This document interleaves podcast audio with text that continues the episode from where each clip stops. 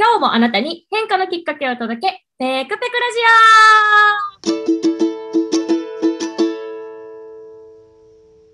オはい、こんにちは。普段は普通のアラサー OL、週末はラジオパーソナリティを務めております、ペクと申します。さて、このペクペクラジオ、毎回様々なゲストをお招きしてお話を進めていきます。テーマは25歳の自分にメッセージを送るとしたら、なお、現在収録はすべてオンラインで行っております。ややお聞き苦しいところもあるかもしれません。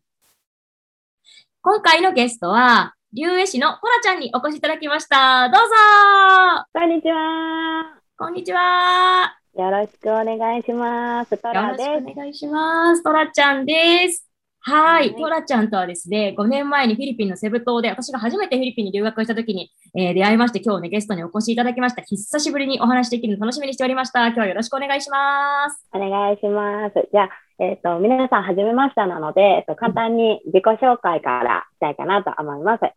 えっ、ー、と、竜絵師、竜を描く人をしております。えー、トラこと、えー、アーティストネーム、トラカと申します。えー、好きなことは、寝る、喋る、作るの3つです。うんえー、今年の3月に作品ほぼゼロ、知名度もほぼゼロの渋滞にもかかわらず、えー、いきなり個展を開くというめちゃくちゃなやり方で、絵師としての経歴をスタートさせました。う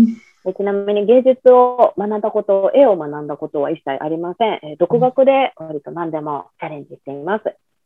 最近は主に、えー、ポーリングアクリルと呼ばれる、えー、トロトロした絵の具、ちょっと水っぽい絵の具を垂らしたり、混ぜたりしながら、竜や竜以外の他のいろいろなものも描いています。最近 YouTube チャンネル開設しまして、制作過程の動画をアップしたりもしているので、ぜひチャンネル登録と動画一覧よろしくお願いします。え今日はペッちゃんと喋るのと、え自分のことをもっといろんな人に知ってもらいたいなと思って、え楽しみにインタビュー参加させてもらいます。え本日よろしくお願いします。はい、ありがとうございます。もうね、めっちゃ喋りうまいなと思いながら聞いておりました。じゃあ、そんなトラちゃんにね、今日はたっぷりお話を伺っていければというふうに思うんですが、一応ですね、このラジオのメインテーマが25歳の自分にメッセージを送るとしたらっていうふうになってるんですが、聞いてびっくり、まだ27歳ということで、直近なんですよね、結構ね。割とね、2年前っていうね、うん、大人になってからの2年って早いよね。早い。そうですね。なんかその時の自分に伝えたいメッセージとかあります？うん、なんか2年前って、うん、えっと、絵に関する、そのキャンバス、絵の具を使ってキャンバスに絵を描くなんてことは、一切してなかった時で、2年前って私、うん、あの、ヘナタトゥーっていうボディペイントをしてた時期だったんですね。うんうん、でえっと、ご存知ない方もいると思うので、簡単に説明すると、うん、ヘナっていう、まあ、インドとかアジア圏に旅した方だとご存知の方多くいらっしゃるかもしれないんですけど、うん、ヘナっていう植物をペーストにして、チョコペンみたいに体に模様を描くと、その形に、えっと、体、皮膚が染められて、1、2週間だけ消えないフェイクタトゥーが楽しめるっていうボディペイントがあるんですけど、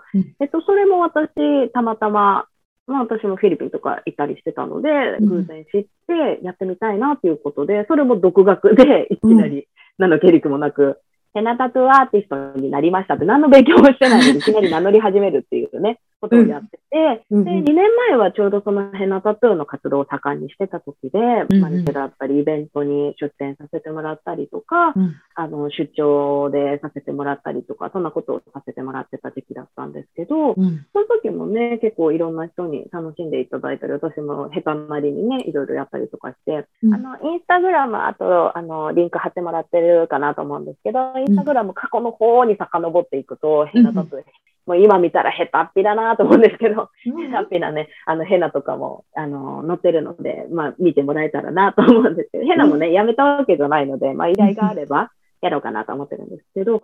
なん。か2年前って、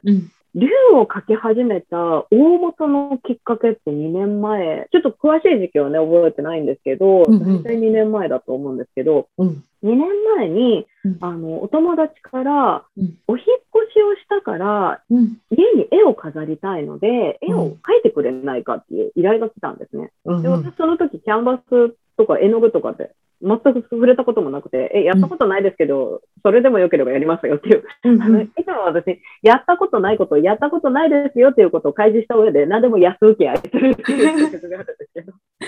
あの、経験は大事なの。何でも一回はやってみようやっていう。やってみるなせばなるみたいなね。やりゃなんとかなるっていう。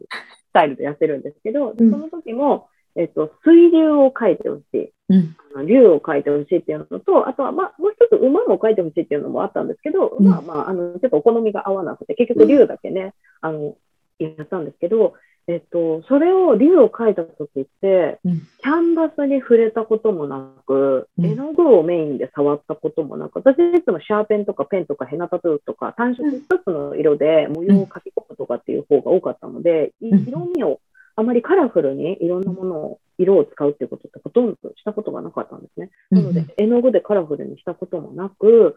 で、竜をもちろん描いたことも、ちゃんと描いたこともなくっていう、ないないないの状態で描き始めたんですけど、うん、そのキャンバスも結構大きかったんですよね。50センチかける50センチの人の顔が全然2つぐらい余裕で入るぐらいの大きさだったんですけど、うん、いざじゃあ描こうってなった時に、もう一発描き、もう練習も何もなく、いきなりあこういうのを描こうっていう立ち上るこう水の中こうぶわっと立ち上るような竜の絵を描いたんですけど、うん、もうなんか何の経験もなく絵の具も初めてだったのに、いきなりなんか、自分で言うのもなんですけど、すごいのがかけちゃったんですよね。うん、わあ、かっこいいっていう、これこれ、自分でもじーっと見てしまうような竜がかけてしまって、うん、で、その後も余ったキャンバスとかも、あのいくつかキャンバスいただいてたので、竜をね、あの、また描いてもよかったものを、その最初に描いた竜が自分の中でも特別すぎて、超えられないと思って、竜を一切描かなかったんですよね。で、ヘナとかで頼まれて、竜を描いたり、竜のあのシルエットみたいなのを描いたりとかはあったんですけど、うん、絵の具でこうちゃん。とキャンバスに竜を描くっていうこと一切しなかったんですね。うん。それで、まあ、ヘナの方がね、その時はメインだったので、うんうん、あの、キャンバスとかはそこからもう遊びがてら、自分の遊びがてらに、本当残った1、2枚のキャンバスちょっと絵の具で埋めるぐらいしかしてなかった。んけど、うんうん、えっと、2年、だからもうそこから2年、一切龍は書かなかったんですよね。もうずっとお気に入りで残っ、記憶には残ってたんですけど、一切。うんうん、で、でも2年が経ちまして、えっと、うん、個展を開催したのは今年の3月だったんですけど、うん、そもそも個展が決まったのって、うん、昨年の年末、だから3ヶ月前とかだったんですよね。個展を開催するって決まった。えっと、年末に、えっと、ちょっとご縁あって、鎌倉のカフェスーガさんって、今ちょっとカフェのご営業されてないんですけど、カフェスーガさんのオーナーご夫妻と私、お友達というか、よくしていただいてて、私、結構年末ね、ちょっと落ち込んでたというか、まあ、コロナとかもあって、普通の仕事しかしてなかったんですよね。なんか普段コールセンターとかでお仕事して、生計立ててるんですけど、なんか、ヘナタトゥーもしてない、絵も描いてない、発信もしてない、あ、何にも自分の好きなことをしてない。うん、なんでつまらないんだろうと思って。うん、で、東京でコロナであまり人にも会えないですし、うんうん、あ、なんかすごく落ち込ん、なんか珍しく落ち込んできてしまって、もう一回、私地元岡山なんですけど、一回岡山帰るぐらいに思ってて、一回帰ろう帰ろうみたいな。一回帰ってなんかちょっと落ち着こうみたいな。なんか今考えたらなんでバカなことをって思うんですけど、一回帰ろうぐらいに思ってて、で、そんな話をそのカフェフーガさんでもよもよと他にもいろいろ知り合いがたくさんいる中でもよもよとね、いやなんかちょっともう年末のね、みんなでこう、年末年始の振り返りみたいなのをね、みんなでしてたんですけど、まあ、その集まりも、あの、骨末体っていう古文書みたいなのがあって、日本書紀みたいな、まあ、ギシャとも呼ばれたりとかもするんですけど、まあ、神様のお話、神話のお話をみんなでなぞっていく勉強会みたいなのちょっと面白いのがあって、それに私も参加したりしてるんですけど、あの、そこの仲間の人たちから、ちょっと帰ろうかなと思っててっていうのをもよもよ話してたら、え、もったいないみたいな、あ、でもそうなんだね、みたいな話をしてて、まあ、なんか、何のね、構造も別に作品とかもないのに、うん、なんか古典とかもやってみたかったけど、まあ別に岡山帰ってもやれないことはないしって、今考えたら絶対無理と思うんですけど、なんかそんなことを言ったら、え、じゃあここでやったらっていうふうにカフェのオーナーさんがおっしゃって、オーナーの奥様と旦那さんがおっしゃってくださって、うん、え、いいんですか？ってなって、で、その場にいるみんなも、あら、いいじゃない、いいじゃない、みたいな、こうしなさい、ああしなさい、みたいな感じになって、で、その場にちょうどイラストレーターさんで個展とかギャラリー展開いたことある方もいらっしゃって、あの日付はこういう風にした方がいいよとか、こういう風にやった方がいいよとか、値段はこういう風にした方がいいよとか、もう一瞬で全部のアドバイスが集まってきて、うん。で、それで私も、なんかその変えろって思ってた、そのエネルギー、自分の中の気持ちというかエネルギーが、うん。その一瞬でカチャンって真逆にもう方向転換して、個展をやろうってなって、もう引っ越しとかしてる場合じゃないみたいな感じに、カチャンって180度変わったの。風向きが本当に北から南へみたいな感じで、カチャンって180度変わって、うん。で、それで、じゃあ、3月に誕生日で、3月11日が誕生日で、あの、じゃあ、誕生日近くに1週間ぐらいで、5日間の開催をね、しましょうということでう、ん。カチャンって決まったんですよね。うんで、決まって、うん。3月だから、まあ意外と余裕あるわ、みたいな感じで、じゃあ作品ゼロだから書きましょう、みたいな感じで、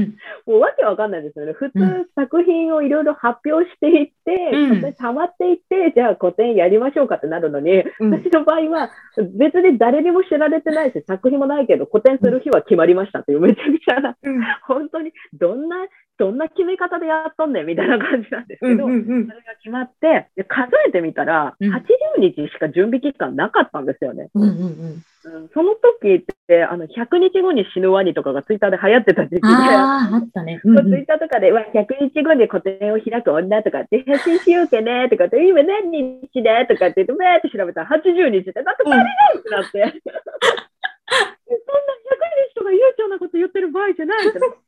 危ないってなって、もう慌ててキャンバスと画材を買いあさり、うんうん最初はまだポーリングアクリルにも竜にも出会ってなかったんですよね。アクリル絵の具を、まあ、遊びで買ってたのがね、たまたまそれも年末少し前、個展が開くちょっと前に、うんうんたまたま何の考えもなく、うんアマゾンで30何色セットみたいなアクリル絵の具をたまたま買ってたんですよね。うんなんかき余ってるキャバス遊ぶかとか思ってたら。だからもうそれも全部なんか気づいたら状況が整ってて、うん。アクリルをいろいろ描き始めて、最初はこう、うんヘナタトゥー風、結構花みたいな模様を描き込んだものがあったりとか、あとなんか空の絵をずっと描いてみたかった。それも描いたことなかったんですけど、いきなり描いたら描けたので、出してみたりとか、最初はアクリルで、なんかその自分の中のテーマ、今は竜っていう一つメインのテーマになってくれてるのかな、これはっていうのが決まったんですけど、その当時って私いつもメインのテーマが決めきらない人だったので、うん何でもやるがゆえに、なうん。んなんて言うんですかね、器用貧乏みたいな感うんじで、うん。わりかし何でもやってみたらやれちゃう人だったので、うん。なかなかテーマが決まらないんですよね。あれもやりたい、これもやりたい、うんあれもできる、これもできる。でもなんか、本当にメインでこれをやってますって堂々と言えるものは決まりきってないみたいな、ずっと迷いがあるっていう感じだったんですけど、でもとりあえずもういいじゃん、もうそれもテーマにしようみたいな、何でもやるっていう、何でもある、バラバラっていうのをテーマにしようって言って最初は、うん。ありとあらゆるものを書いてたんですよね。うんうんうん。のものから風景から夢で見た光景とかを書いてみたりとかもして、何でも書いてたんですけど、うん。やっぱりその書いてる中で、ずっとその2年前に書いた青い竜が頭をずっとこう、うん。あの竜かっこよかったな、あの竜かっこよかったな、うん。っていうのがずっと頭にその竜の存在があって、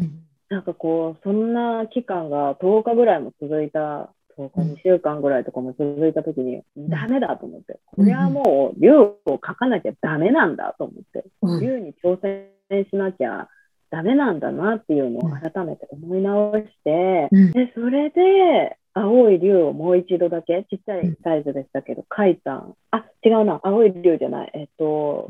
覚悟を決めてうん、最初に書いたのが、えっと、炎にちょっと燃えるようなうん。赤と金色が混ざったような竜を描いたんですけど、うんうん。えっと、その竜も、その最初の、そのきっかけになった竜とは全く全然感じが違ったんですけど、なんかうん。火花みたいな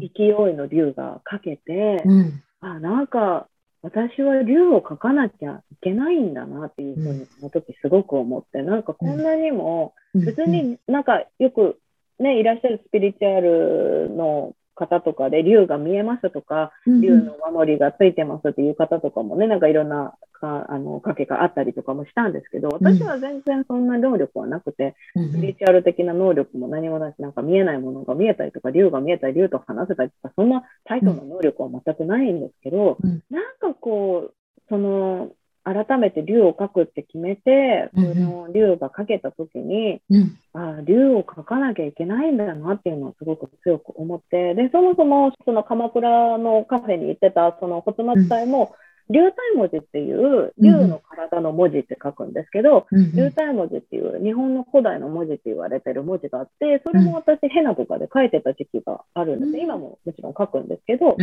それもまあ竜の形とかをしてるわけではないんですけど、由来とかもわからないんですけど、なぜか竜の体の流体文字っていうふうに呼ばれてて、なんかこう振り返ってみると、あなんか知らない間に竜にご縁があるんだなっていうふうに思い始めて、うん、じゃあ竜を描こうっていうふうに思ったらもう止まらなくなって、うん、そこからもうずっと作品竜ばっかり描くようになったんですよね。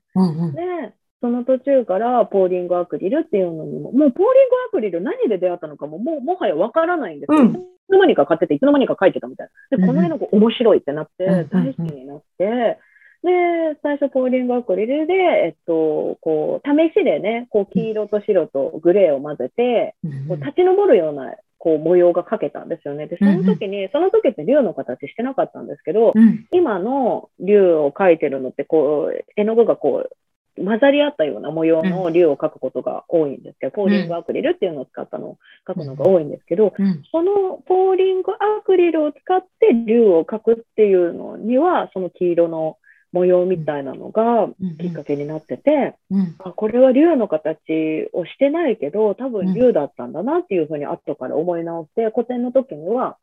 竜のこうシリーズをこうバーッと並べてる中に竜の形してないのにその子をしれーっと入れたりとかして 出したりしてたんですけど、そうだから2年前結構、なんだろうな、短かったけど、すごく昔に感じるというか、うんうんうん、全然2年間の間で、あっという間、私変わる時が結構変化が激しい人なので、うんうん、なんかこう、あっという間に変わって、家の中も、なんか、うんうん、ヘナの時とかってヘナペーストぐらいしか置くものないんで、全然ペース取らなかったんですけど、今もう画材とキャンバスだらけで、家の中、もうなんか、棚も新しく買わなきゃダメですねってなって大きい棚を買ったのに、それももうギチギチに埋まってしまったみたいな感じで。そうそう、そんなことがありましたかね。だから結構長くなりましたけど、2年前の自分にメッセージってなると、もう突き進めって感じかな。なんとかなる。やることをやってたら、変わるとき、なんか今やってること、その2年前にやってたことって、今に今やってないけど、つながってはいるから、うん、もう目の前にあること、不安にも絶対、2年前とか突然不安になって、やっぱりこう、バイトとヘナととかってやったりとか、突然不安になったりとかもしたりもあったけど、それを全部抱えて走っときゃなんとかなるよみたいな、止まることだけしなければ、お前はなんとかなるっていうのを今すごく思うから、もう止まったら止まっただけ息苦しく、マグロだよみたいな。お前は止まったら息苦しくなって、いらないことで悩み出すから、頑張って走りなみたいな。しんどいけど、周りの人も助けてくれるし、困ったら喋って、いろんな人に、こんなことで困ってる、こんなことで落ち込んでるって、バーって喋ったら、みんなが助けてくれるから、悩まず喋れ、みたいな。喋れ、走れ、寝ろ、みたいな感じで。そんな感じかな、自分でもしメッセージを送るとしたら、だいぶ直近だけど。うんうんうん。感じですね。そっか、いや、いいですね。なんかね、もう、その流体文字とか流のその絵に関する情熱みたいなのがめちゃくちゃ伝わってくるのと同時に、そのこれまでの経験を、こうやっぱないないないから、こう、あるに変えちゃうところとかっていうのは、なんかトラちゃんのエネルギーとか考え方がすごい伝わってくるなっていうふうに思いました。うん、そう結構何でも、何でもみんななんかいろいろ今までやったこととか言うと、みんなうわ、すごいねとか、うん、私にはできないとか、すごいとか言ってくれる人結構いるんですけど、うんうん、やってみりゃ意外とできるよっていう感じがすごいあって、なんか、なんだろうな、私、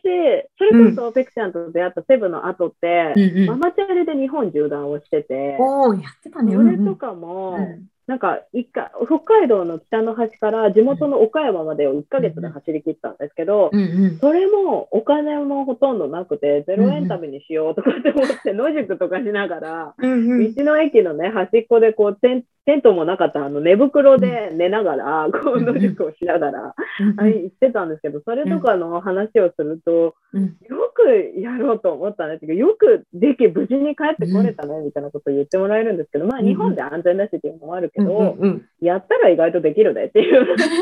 やるって決めてやり始めたら、もうやるしかないから、うん。もうなんか、しかもなんか仮にリタイアしたとしても、それはなんかこういう経緯でこういうリタイアになりましたっていうふうにお話しするだけだから、全然なんか、何でも無理だと思わずやってみたかったら、うん。何でもやった方がいいよみたいなのめっちゃ思ってて、うんうんうんそうそうそう。それで失敗こいても、うん。なんか逆に言えば、うんうん。なんか無理だと思うこと、最初無理だと思うことをやってんだから、失敗したら当たり前じゃんみたいな。ああ、いいね。かっこ悪かったら黙っときゃいいじゃんみたいな。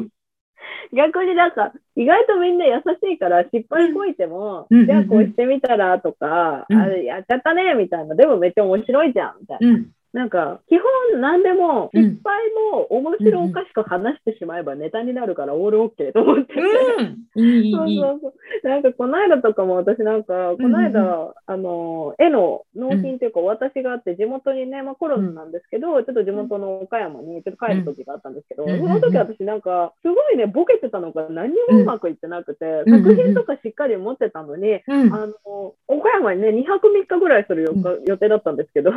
夜行バスで朝着いて、うんで、あの、寝カフェ、朝ね、早朝に着いたから、お客さんと会う時間まで寝カフェでちょっとシャワー浴びたり寝たりしようと思って、寝カフェに入ったんですよ。で、ちょっと飲み物とか飲んで、ちょっとマッサージチェア座って、ウェーンってなって、グーッとかやって。で、まあ、そろそろ時間も近づいてきたしと思って、シャワー入って着替えようと思って、カバンバって開けたら、着替え一つも入ってなかったんですよ。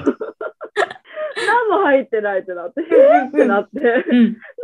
ってない、やばいってなって、でお客さんと会う前に服買いに行かなきゃと思って、そのイオンがね、近くにあるから、駅前のイオンにうん。開店時間とともに入ろうと思って、10時前にね、うん。ネカフェも出ようと思って、うんあ何も入ってない、辛いとか思いながら、シャワー入って出て、パジャマみたいな格好で、もうね、イオン行かなきゃとか思って、それで、ネカフェ出る直前に、あの、荷物をね、まとめてたんですよ。そしたら、手がカンって引っかかって、うん。飲みかけのコーヒー床にブワシャーってして、もう嫌ってなって。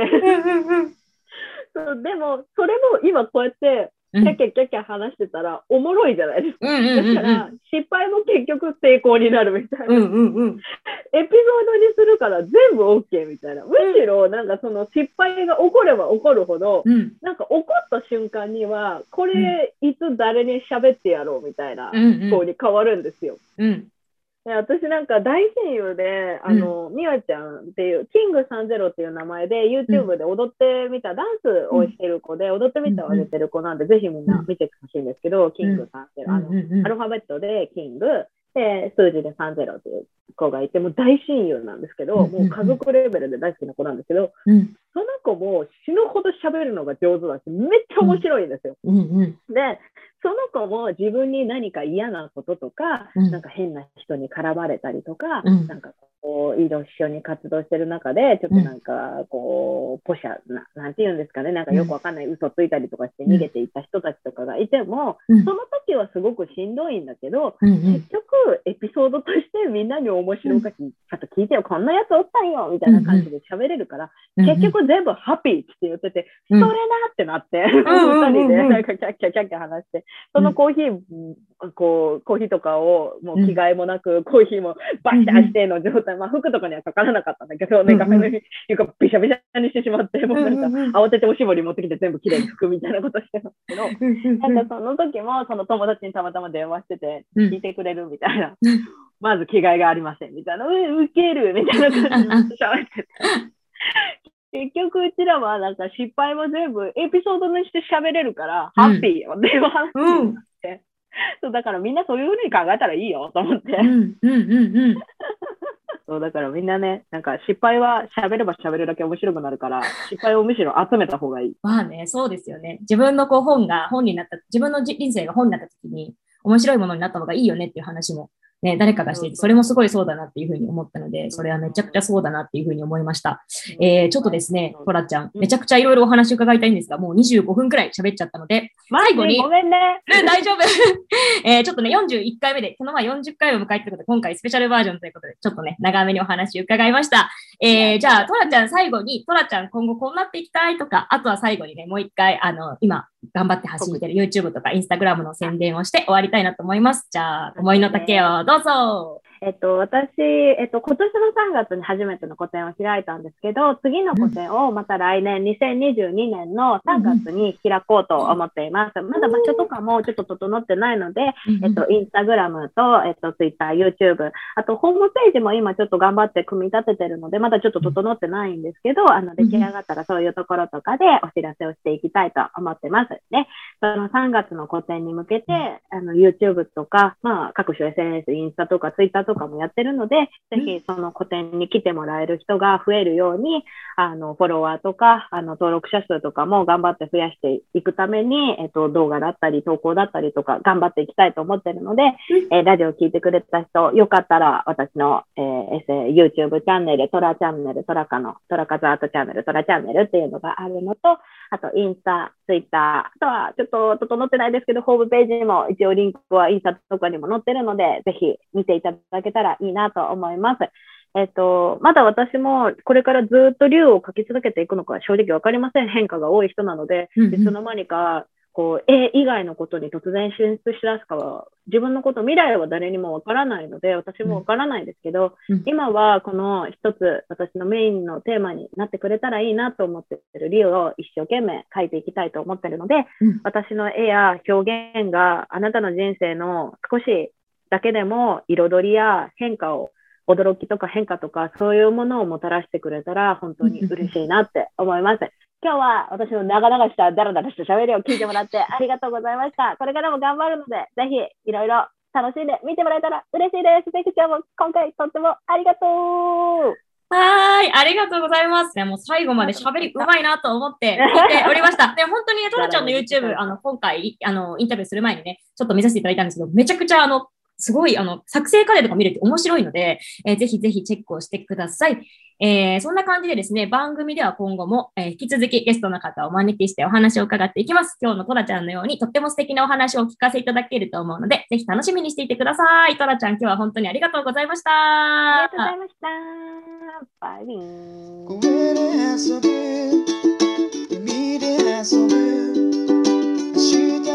ー。